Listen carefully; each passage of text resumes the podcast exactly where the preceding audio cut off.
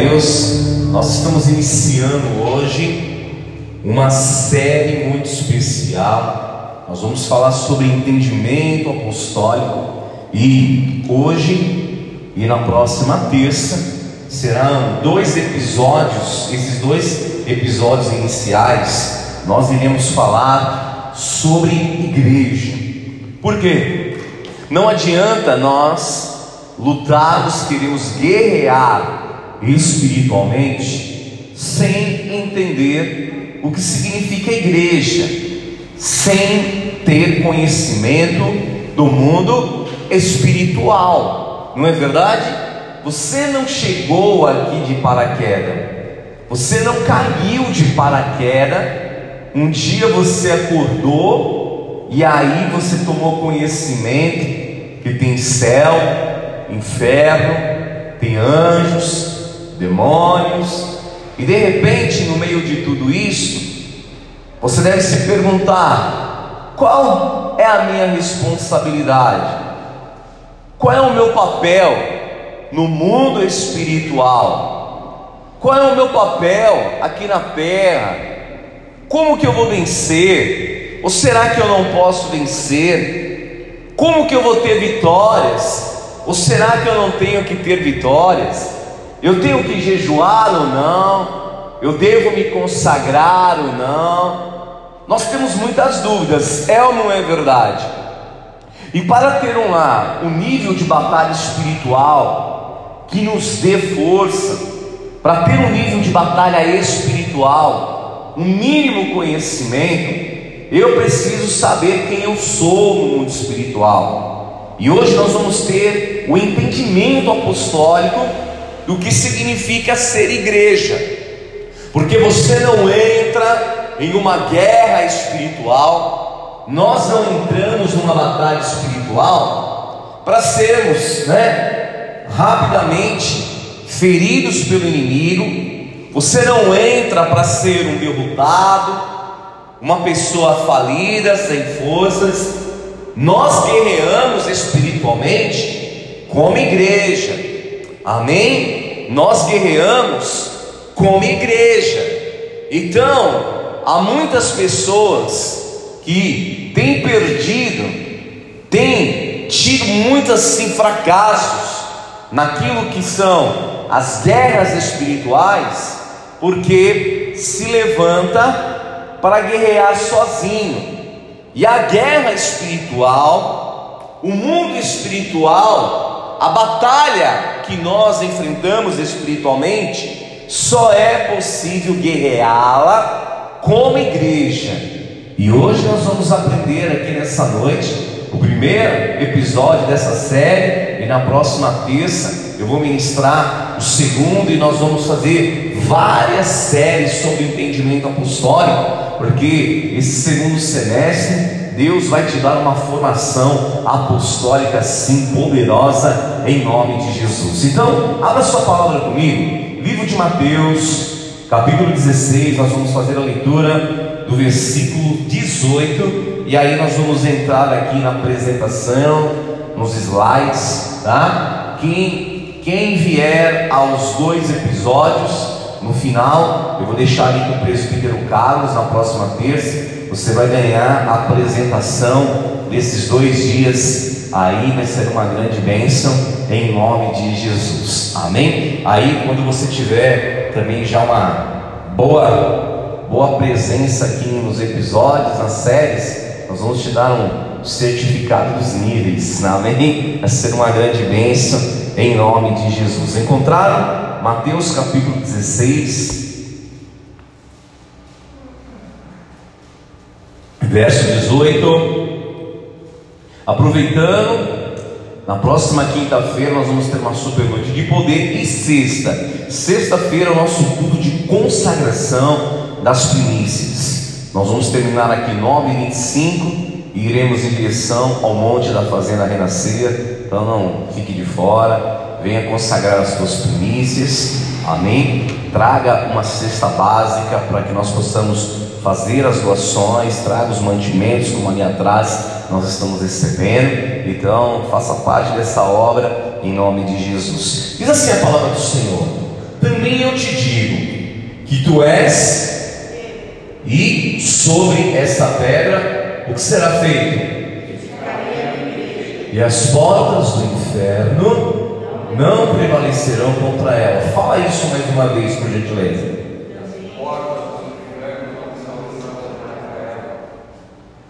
Amém? Aqui está um grande entendimento para nós iniciarmos essa noite do entendimento sobre a igreja.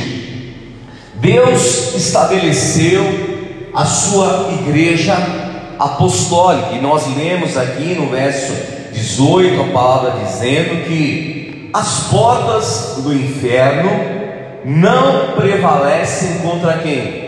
A igreja. Então, quem vai guerrear espiritualmente?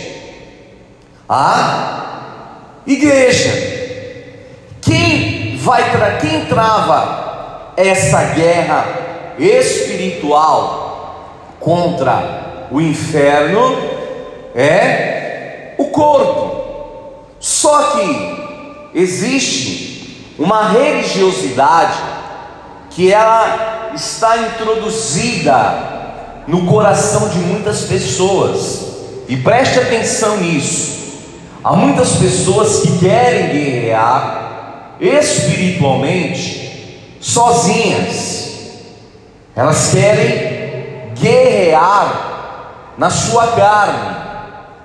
Por maior que seja no teu entendimento ou no meu, o nível de consagração e de jejum, tudo isso não é suficiente, porque você pode até na tua carne se achar capaz, se achar preparado, mas esse nível de batalha, a batalha espiritual, ela é travada como igreja, e nós erramos quando queremos travar guerras espirituais sozinhos, quando não temos uma direção espiritual, quando não buscamos uma cobertura, quando não jejuamos, é importante nós estarmos na igreja, é importante nós estarmos juntos, porque a nossa comunhão,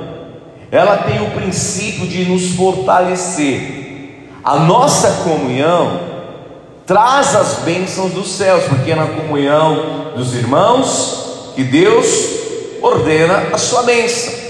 É na comunhão na igreja que nós desenvolvemos os dons espirituais. Nós desenvolvemos os dons que Deus nos deu. Se existe um lugar onde você tem que desenvolver os teus dons, em primeiro lugar é na igreja.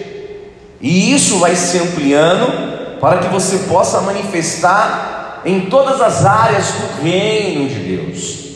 Então, ser igreja precisa estar bem definido no meu interior, porque nós só vamos prevalecer, nós só iremos ter vitória contra as forças do inferno como igreja. Então, você e eu precisamos do altar, precisamos da intercessão. Hoje eu senti falta da intercessão aqui. Aqui, amém. Está ali. O presbítero é. Será está quase um bombril, né? Tem mil e uma atividades. Glória a Deus pela tua vida. Em nome de Jesus. Amém? Nós precisamos do louvor, precisa ou não precisa? Precisa. Nós precisamos dos ministérios, porque essa compreensão vai nos dar vitória no mundo espiritual. Porque quem vence o inferno é a igreja. Romanos 16 fala: muito em breve, o Deus de paz esmagará Satanás debaixo dos nossos pés. Dos pés de quem? Da igreja apostólica. A igreja apostólica é os pés de Jesus aqui na terra, e nós precisamos compreender isso. Então, eu preciso ter um entendimento apostólico do que significa ser igreja. E nós vamos começar entendendo isso. Abra a tua palavra, pode acompanhar aqui também comigo. 1 Timóteo, capítulo 3, versos 15. Nós vamos começar a desenvolver esse entendimento sobre a igreja. Você é igreja, eu sou igreja, nós somos a igreja de Jesus Cristo, e as portas do inferno não irão prevalecer contra as nossas vidas, em nome de Jesus. 1 Timóteo 3,15: Para que, se eu tardar, fiques ciente de como se deve proceder na casa de Deus, que é o que? A igreja do Deus vivo, coluna e baluarte da verdade. Nós, Paulo está aqui trazendo essa orientação, dizendo: se eu me tardar, se algo acontecer, vocês precisam estar cientes de como se deve proceder na casa de Deus. E eu te pergunto: será que nós temos esse entendimento de como nós devemos proceder na casa de Deus? Será que nós temos o entendimento na plenitude de como proceder na igreja do Deus vivo?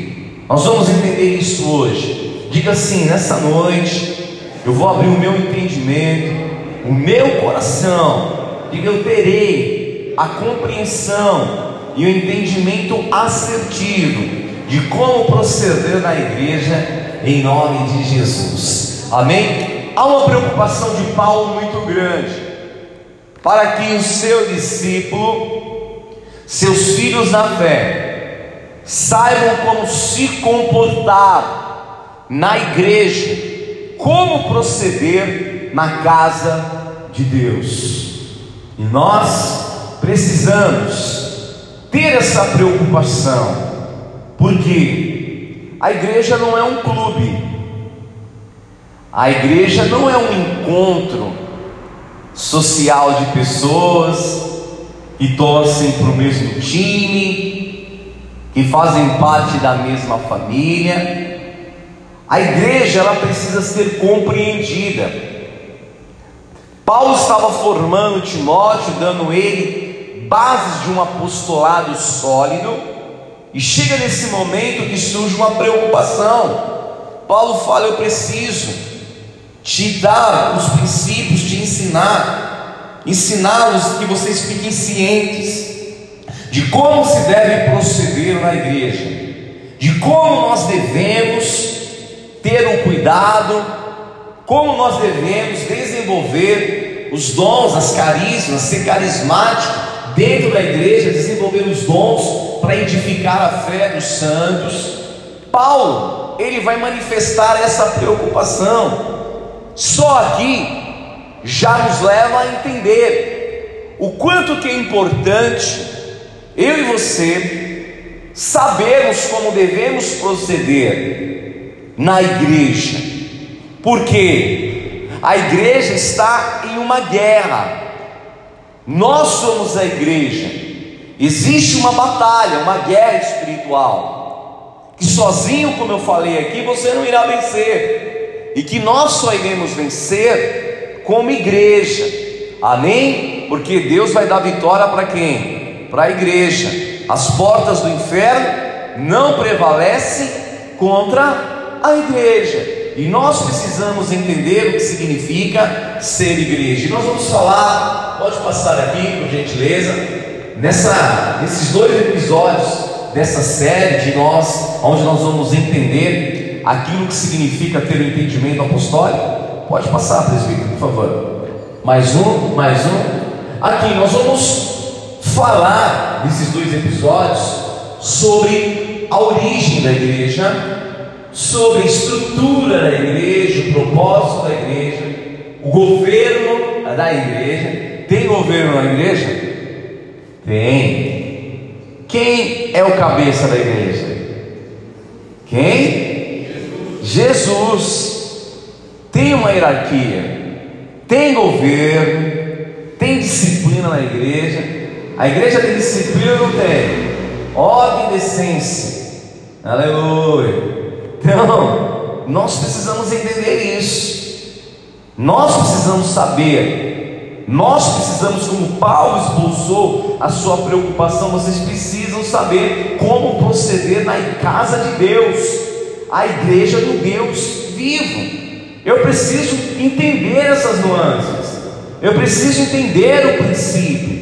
Eu preciso entender a abordagem que a igreja faz na sociedade. Eu preciso entender como a igreja se posiciona espiritualmente, porque isso vai nos dar vitória. Na igreja tem ordenanças, nós precisamos entender as finanças da igreja, é importante ou não é importante? Tem muitas pessoas que acham que não é importante. É importante sim. Nós precisamos, sabe, é, sermos tomados de um conhecimento e exercer autoridade nessa área também, nas finanças, para que Deus nos dê vitória, nós possamos alargar as estacas como nós ministramos aqui nesse domingo, e nós vamos também, por último, aprender sobre o Espírito Santo e a igreja. Vamos começar então falando sobre a origem da igreja, tá? A origem da igreja, em primeiro lugar, ela é uma origem de amor. Diga assim comigo: a origem da igreja é uma origem de amor. Amém? Pode, pode passar aqui. Efésios capítulo 5, verso 25. A palavra diz assim: Maridos, amai a vossa mulher, como também Cristo amou a igreja e a si mesmo se entregou por ela, é o próximo, tá? Então, a origem da igreja, ela é colocada num patamar de amor. Cristo amou a igreja e por ela se entregou. E Filipenses capítulo 2 nos ensina a ter o mesmo sentimento que Jesus Cristo teve o sentimento de Cristo. Agora eu pergunto: será que nós temos esse sentimento de Cristo, de se doar pela igreja? Pode passar, pode passar, pode passar, tá aí. Vocês conseguem enxergar aqui? Dá para enxergar? Então, para nós entendermos a origem da igreja em primeiro lugar, ela é uma origem de amor. Para ser igreja, para conviver no ambiente da igreja só é possível com amor. Porque você estar, você desenvolver o teu ministério vai exigir de você um amor. Porque a origem da igreja é uma origem de amor. Cristo amou a igreja ao ponto de se entregar por ela. Como ele explica aqui, ó, maridos, amai as vossas esposas, assim como Cristo amou a igreja ao ponto de se entregar por ela. E nós só vamos nos entregar por aquilo que nós amamos. Porque há muita sim falta de realização ministerial, porque existe muitas vezes uma falta de romper as barreiras no meio da igreja. Por que isso acontece? Por que pessoas retrocedem? Por que pessoas ficam estagnadas? Por que muitas vezes a igreja não consegue avançar como deveria? Porque falta a manifestação do amor, não de Jesus, mas da parte daqueles que fazem parte da igreja, porque a igreja ela tem sobre si o derramar do amor de Cristo, e consequentemente, eu e você precisamos também derramar o nosso amor. Sabe por que nós estamos aqui hoje? Porque nós amamos a Jesus. Eu amo ser igreja. Eu amo ministrar essa palavra. E você precisa amar interceder. Você precisa amar em ministrar o louvor. Você precisa amar em aprender. Amar estar em comunhão. Porque quando você ama algo, você não mede esforços, não é verdade? Quando você ama algo aqui, tem algumas pessoas que têm um amor meio, meio inconcebível assim pelo Corinthians. É uma loucura, não é? Ele sai daqui, tá bom na serra do interior, e ele vai lá naquele final de mundo lá, e fala que aquele estádio é lindo, e, e tosse, pula, chora. Quem já viu o torcedor chorar? Tem coisa mais engraçada, homem chorando por causa de bola. Chora ou não chora? Que ama, ama. Aí eu amei aquele jogo. Tem mulher que chora por novela, tem homem também. Não é verdade? No final da novela ele chora. Ah, eu amei essa novela. Por quê? Parou um tempo.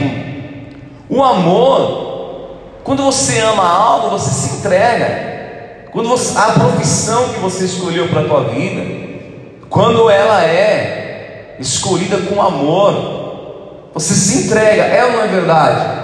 Os pais se entregam pelos filhos porque amam. As pessoas se entregam umas às outras porque amam. Não é verdade? E precisa haver dentro da igreja uma entrega de amor, porque Cristo amou a igreja e por ela se entregou. E eu e você precisamos entender o que significa ser igreja. A origem da igreja é uma origem de amor. E o que Jesus Cristo falou? Que nos últimos dias o amor de muitos estaria de que forma?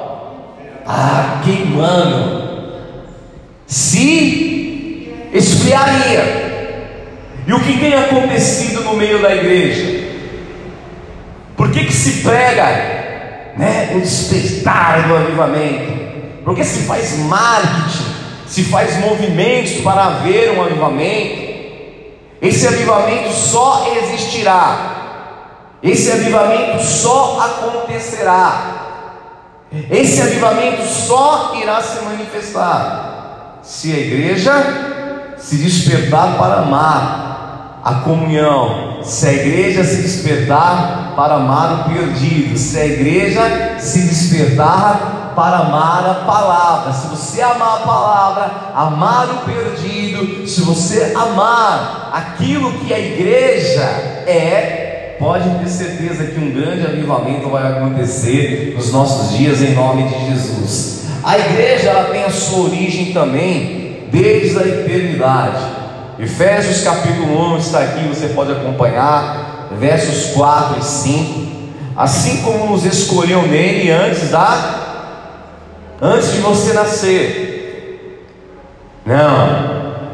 Ele nos escolheu antes da fundação do para sermos santos e irrepreensíveis perante ele em amor, nos predestinou para Ele, para a adoção de filhos, por meio de Jesus Cristo, segundo o beneplácito da Sua, o que? Vontade.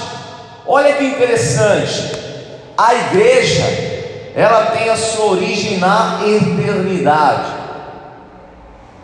Eu não quero entrar aqui nos termos, mas há uma discussão teológica muito grande a respeito da origem da igreja. Quando começou, quando surgiu, a igreja, ela tem a sua origem na eternidade.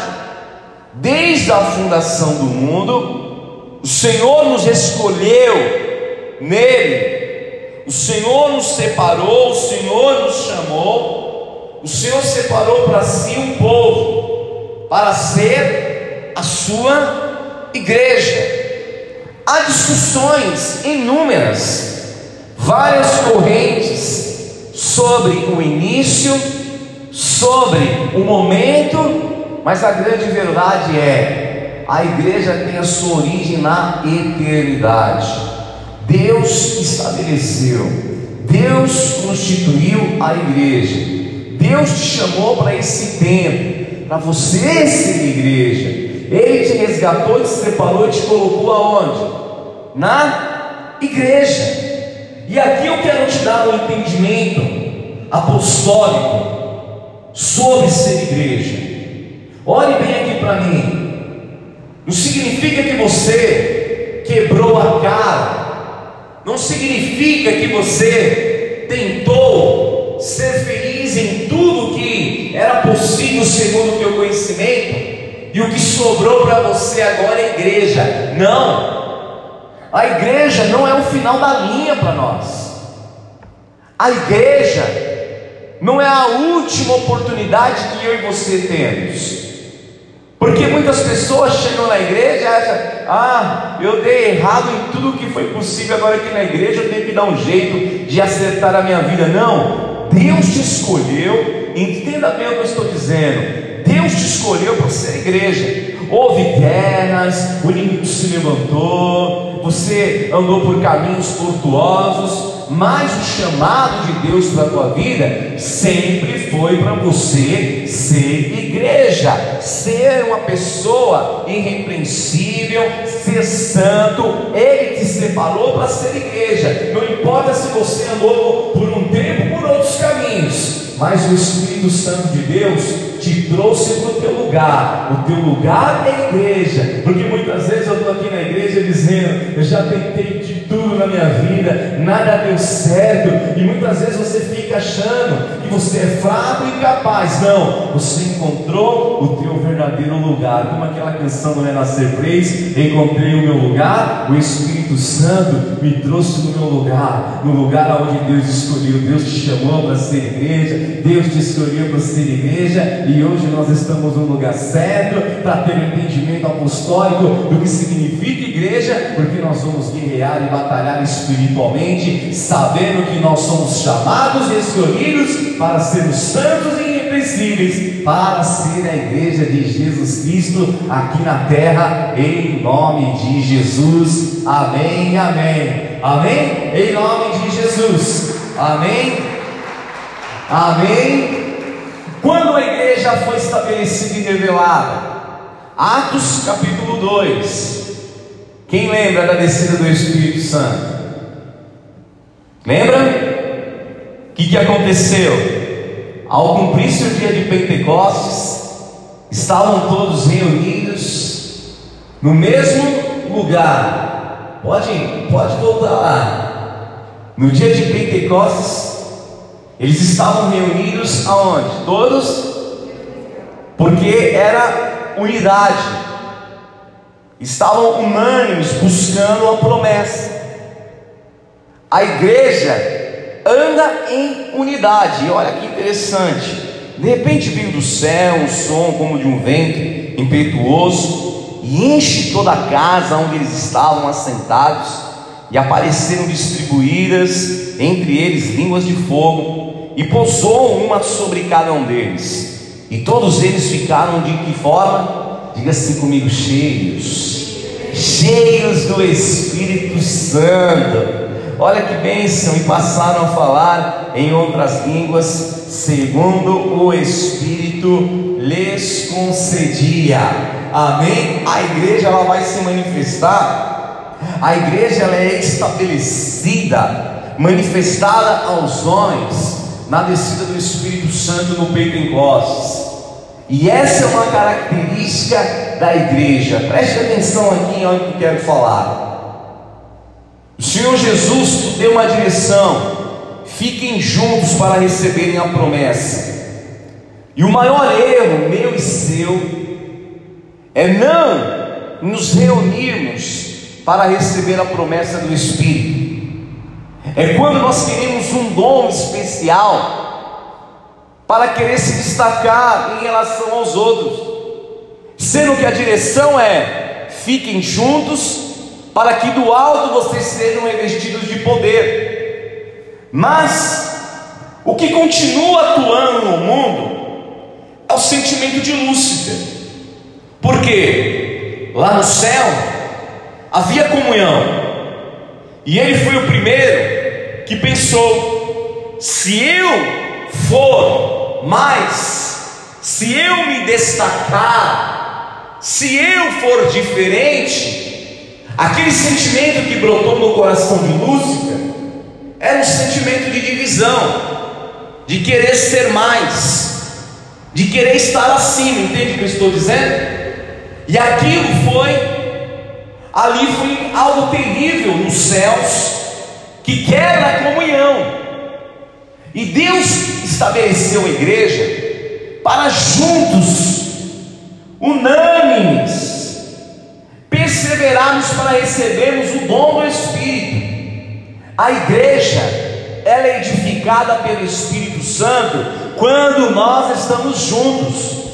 Nós estamos recebendo essa palavra e Deus derrama o seu espírito sobre a igreja. Mas esse sentimento de Lúcifer, que ainda existe e está no mundo, quer ensinar que as pessoas têm que ir para o monte sozinho, orar em casa sozinho, ler a Bíblia, aprender sozinho, não ensinar a discipular ninguém. Por isso que tem guerra para ter célula, por isso que tem guerra para ter um discipulado, por isso que tem guerra para ter uma formação, porque muitas pessoas estão cheias do sentimento de Lúcifer, que não é para comunhão.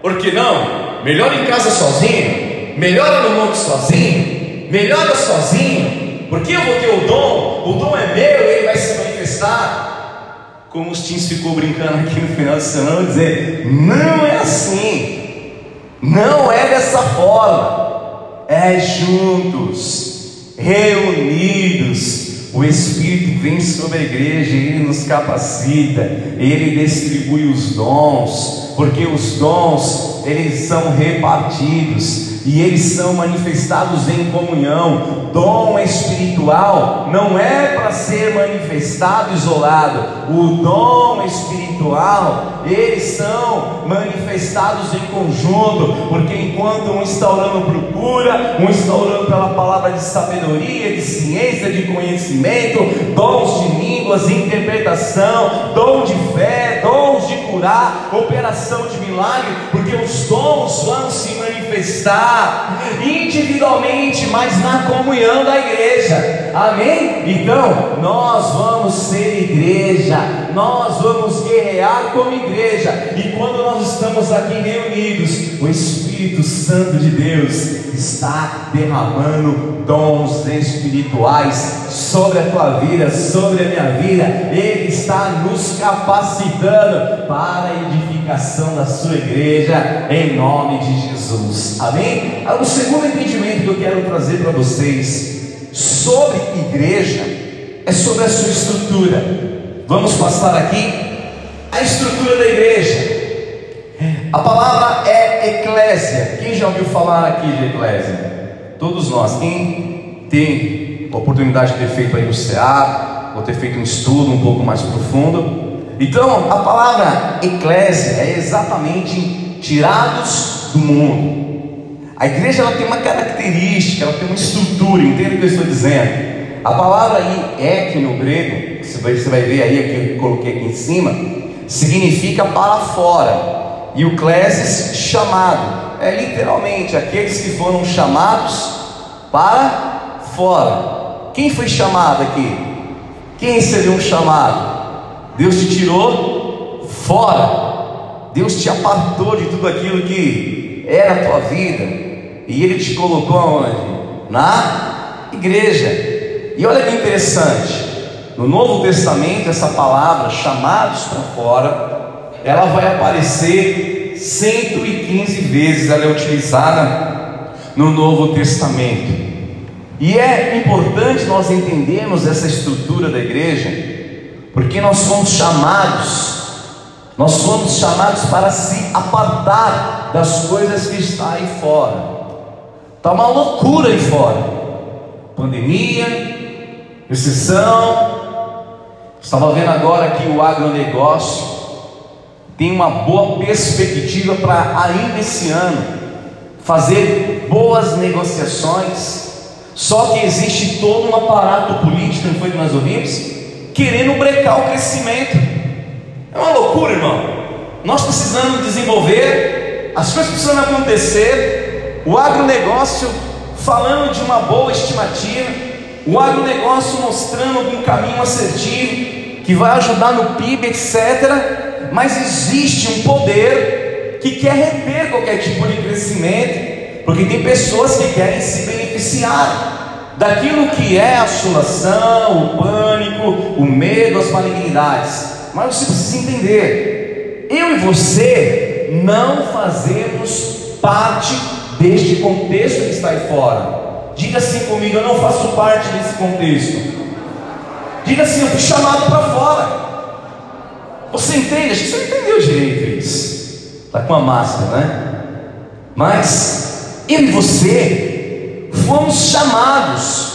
Nós somos aqueles que fomos chamados para fora, chamados para ser santo. A estrutura da igreja é um povo que foi chamado, que foi resgatado, que foi tirado do mundo. Então a minha mentalidade, a minha consciência, a tua consciência, não pode ser daqueles que estão lá fora, porque nós somos separados, nós somos chamados para viver numa condição diferenciada.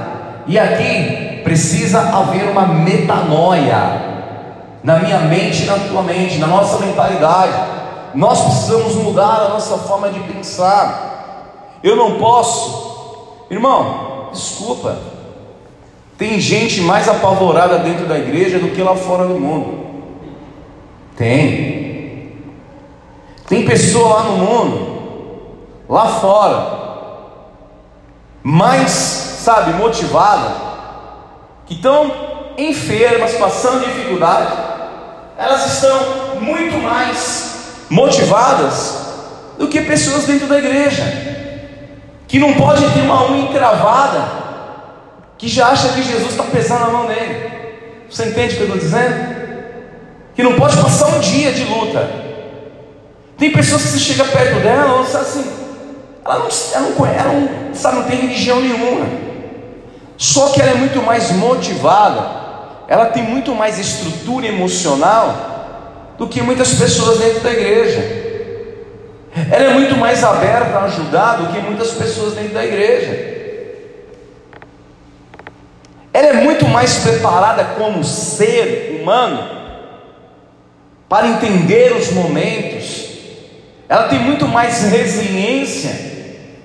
E eu fico preocupado com a fragilidade de muitas pessoas que está dentro da casa do Senhor. Porque nós somos chamados para fora. Fomos resgatados. Olha o que a palavra do Senhor fala. Colossenses, capítulo 1, versículo 13. Leia comigo, por gentileza. E ele está aqui no telão. E ele nos libertou da onde? E nos transportou para o reino. Leia do seu filho do amor.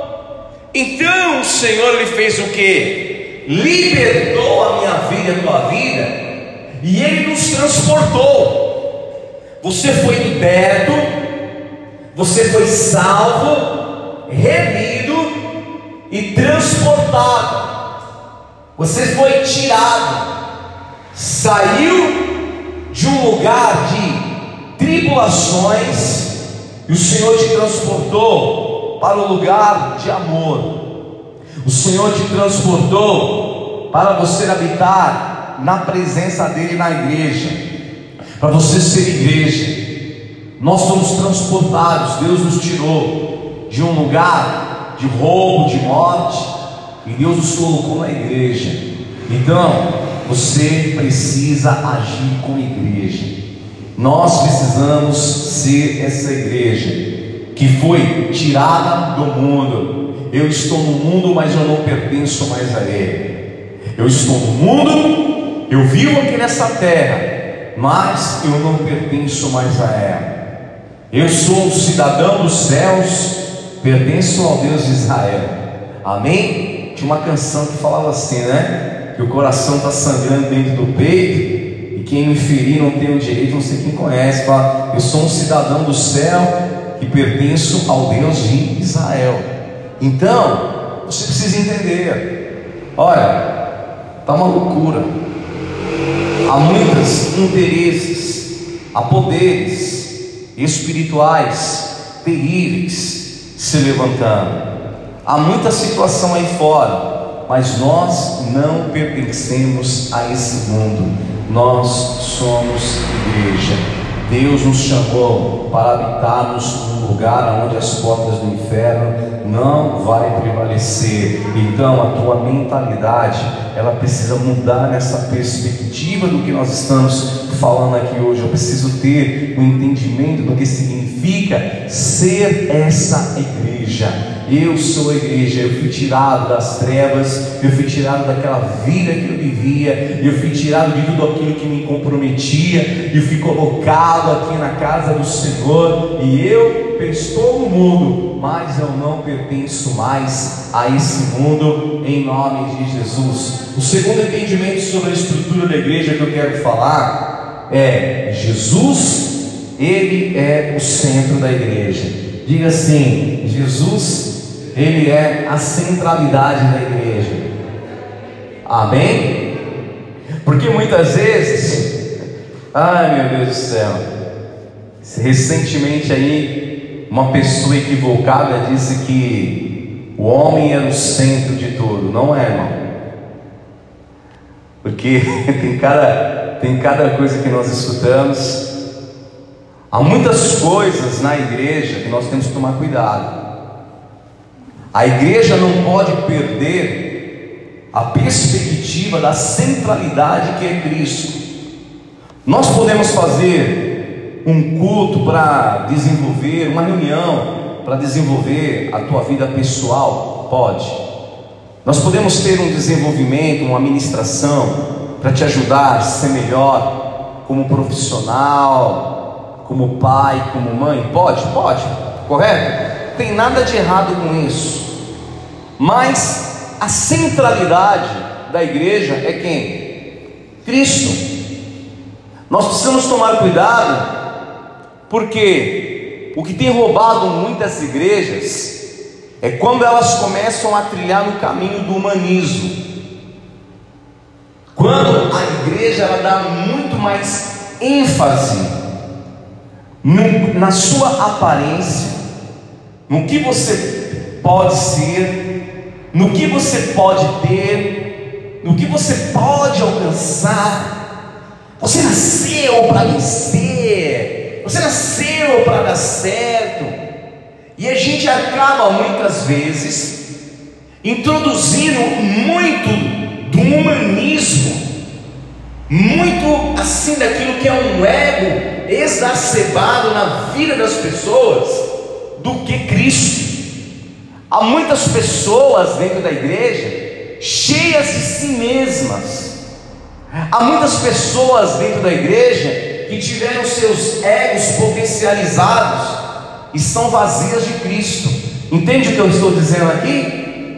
Entende ou não entende? E nós precisamos entender. A estrutura da igreja ela tem um seu alvo central, que é Jesus. Eu preciso saber quem é Jesus. Nós adoramos a quem? A Jesus. Há muitas reuniões que as pessoas se reúnem para não adorar a Jesus, adorar a homens. Vocês entendem o que eu estou dizendo? Eu já vi pessoas, ah, só vou naquele culto porque é aquela pessoa que vai pregar, é aquela pessoa que vai cantar, e Cristo deixa de ser a centralidade perdemos a estrutura e deixamos de ser igreja, porque existem muitas igrejas fragilizadas, porque existem muitos fiéis dentro da igreja fragilizados, porque eles estão focados em homens, em líderes, só que a centralidade da igreja é Jesus Cristo. O meu culto é para Jesus, a minha adoração é para Jesus. Eu não estou sendo religioso aqui, não. Você sabe o que eu estou dizendo há um esforço muito grande às vezes das pessoas, e aqui isso aqui é uma certa idolatria, de irem nesse caminho. Só que é o seguinte: tudo tem que ser para Jesus, tudo tem que ser Jesus, Jesus tem que ser a nossa direção, Jesus é o centro de todas as coisas, por Ele e para Ele são todas as coisas. Levante as tuas mãos e diga assim: nunca mais eu serei roubado na minha vida. Diga: nunca mais nada irá ocupar o lugar central de Jesus na minha vida. Amém? João 1,3: Todas as coisas foram feitas por intermédio dele, e sem ele, nada do que se fez poderia ser feito. Nós precisamos entender, em terceiro lugar, sobre a estrutura da igreja. A igreja é o corpo de Jesus. Fala assim: Eu faço parte do corpo de Cristo. Amém? Efésios capítulo 1, verso 22 e versículos 23. Ele colocou todas as coisas debaixo dos seus pés, para ser o cabeça sobre todas as coisas. E o que ele fez? Deu à igreja. Agora leia o verso 23 que é o que?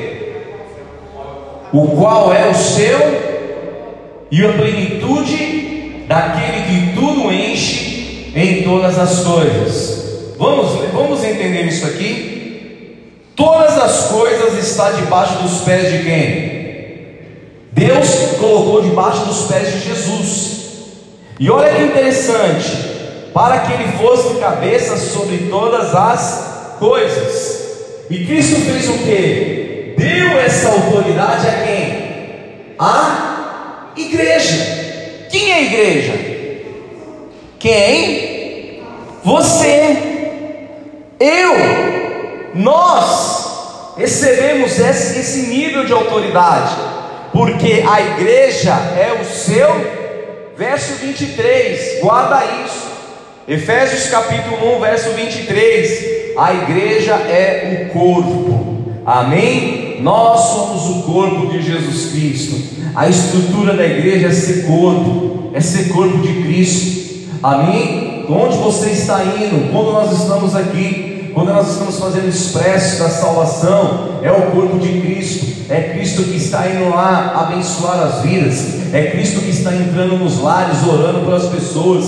Quando uma vida está se batizando, quando você evangeliza, quando você é um instrumento para salvar uma vida, é o corpo de Cristo que está indo até lá. Cristo, ele foi aos céus, deu autoridade à igreja, é o seu corpo aqui na terra. Então, nós somos o corpo de Cristo que salva, que cura, que abençoa. Deus, Ele usa a nossa vida, na nossa comunhão. O papel da igreja é ser o corpo de Cristo aqui na terra. Olha para os evangelhos, olha para aquilo que Cristo realizou. Cristo foi fazer uma obra superior dos céus e deixou a sua igreja aqui dando continuidade na sua obra. Amém? Então, nós seremos essa igreja que cura, que salva, que batiza, que manifesta os sinais, os prodígios, as maravilhas. Nós vamos ser a igreja que é o corpo de Cristo em nome de Jesus. Amém? E a igreja, na sua estrutura, ela é representada pelos seus membros.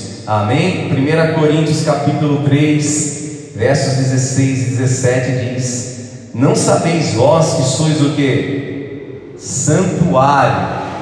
Santuário é igreja, é templo, casa de Deus. E que o Espírito de Deus habita em vós. O Espírito Santo não habita na igreja? O Espírito Santo de Deus não habita em você? Então, a igreja, a estrutura da igreja está fundamentada em seus membros, porque o Senhor Jesus ele falou lá em Mateus 16: Tu és Pedro, tu és pedra, e sobre essa pedra eu vou edificar a minha igreja. A igreja ela está fundamentada nos princípios apostólicos. Você foi chamado para ser um apostólico do Senhor, em nome de Jesus. Então, receba esse entendimento na tua vida. Se alguém destrói o santuário de Deus. Leia aqui comigo, está aqui Deus o destruirá, porque o santuário de Deus que sois vós é o que? Sagrado. Amém? Diga assim: Eu sou o Espírito, eu sou o templo do Espírito Santo de Deus. Fala, eu sou o templo do Espírito Santo de Deus. Amém? O Espírito Santo de Deus habita na igreja. Ele não habita em templos feitos pelas mãos dos homens. Ele habita na igreja que Deus chamou, separou. Você é precioso, você é igreja, nós somos igreja, e nós vamos ter esse entendimento assertivo e apostólico, como Paulo se preocupou, Timóteo. Eu preciso te ensinar como vocês devem proceder na casa do Deus vivo, na igreja do Deus vivo, e você está aprendendo aqui em nome de Jesus. Amém? E eu quero compartilhar aqui um terceiro princípio sobre a igreja que é o propósito da igreja. A igreja tem um propósito em primeiro lugar de ser a morada de Deus. Olha que interessante. Êxodo pode acompanhar aqui 25:8. E me farão um santuário para que eu possa fazer o quê? O quê? Por que, que existe a igreja? para que Deus habite no meio dela. E o que o inimigo quer fazer? O inimigo quer nos fazer vazios de Deus. Ele quer nos roubar da condição de sermos igreja. Só que a igreja, ela é a morada, o propósito de sermos igreja é para sermos morada de Deus para Deus habitar aqui. Quem que você entrou pela primeira vez na igreja e você queria que Deus falasse com você? Levante a mão.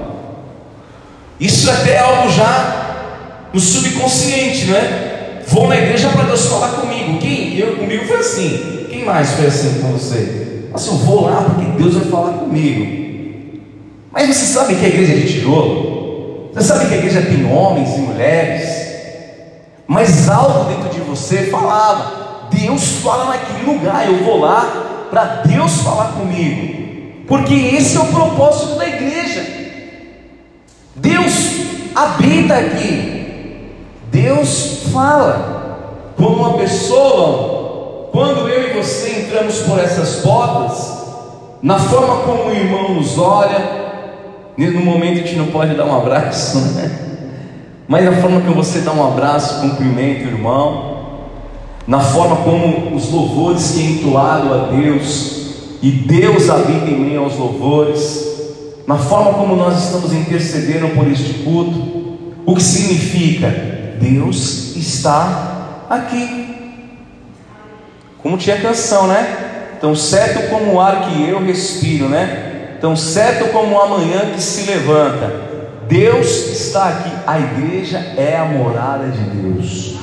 Amém? E eu preciso entender isso. Quando eu chego aqui na igreja, falo, Deus está aqui. Fique toda a preocupação da porta para trás. Deus fale aos nossos corações. Amém? O segundo entendimento que eu quero que você tenha em relação ao propósito da igreja a igreja é estabelecida para falar com os homens. O lugar aonde Deus fala com os homens é onde? Na igreja. Apocalipse, capítulo 2, verso 7. Quem tem ouvidos, ouça o que o Espírito fala com, com quem? Quem tem que falar com a igreja? O Espírito. E sabe uma das coisas que nós não podemos abrir mão? Que o Espírito Santo se manifeste no nosso meio. Quem é que vai falar com as igrejas? Quem fala com a igreja? Qual o propósito da igreja? O propósito da igreja é falar ao coração dos homens através do Espírito. E nós precisamos falar ao coração dos homens através do Espírito Santo, porque eu não conheço a tua vida, eu não conheço a fundo o que você está passando, mas o Espírito Santo conhece. E a palavra de Deus, a palavra do Deus que habita na igreja, ela vai penetrar no teu interior e traz revelação, traz força, traz restauração, muda a nossa sorte, endireita os nossos caminhos, ah, traz os dons, traz a manifestação, porque esse é um propósito. A igreja fala ao coração dos homens pelo Espírito. Em terceiro lugar, a igreja manifesta o sacerdócio real. 1 Pedro capítulo 2, verso 9. Vós, porém, sois raça eleita, sacerdócio real, nação santa, povo, igreja de propriedade exclusiva de Deus, a fim de proclamardes as virtudes daquele que vos chamou da onde? Das trevas para a sua maravilhosa luz. Você foi tirado das trevas e o Senhor te colocou em luz aonde? Na sua igreja. Então o propósito da igreja é manifestar esse sacerdócio real. Você é sacerdote. E aonde você vai exercer o teu sacerdócio? O teu sacerdócio, ele é exercido na igreja. Tem muitos sacerdotes que querem exercer o seu ministério fora da sua escala, fora do seu tempo, fora do templo do Senhor, fora da igreja. Só que isso não é a vontade de Deus. Você vai exercer na presença de Deus em nome de Jesus. Amém? E o propósito da igreja, aqui em quarto lugar, para você entender, é o de ser família. Amém? Quem está do teu lado aí é o teu irmão. Você é meu irmão. Eu sou o teu irmão. Amém? Talvez às vezes, uma das coisas que a igreja não pode perder é essa perspectiva da, da irmandade, de sermos irmãos. Em Cristo, nós nos tornamos igreja, fazemos parte de um corpo, somos irmãos. Você precisa entender isso no teu espírito para que possamos guerrear. Não adianta sair, vamos guerrear, sete voltas, batalha espiritual, repreender isso, entidade, se nós não aprendemos a primeiro a ser igreja.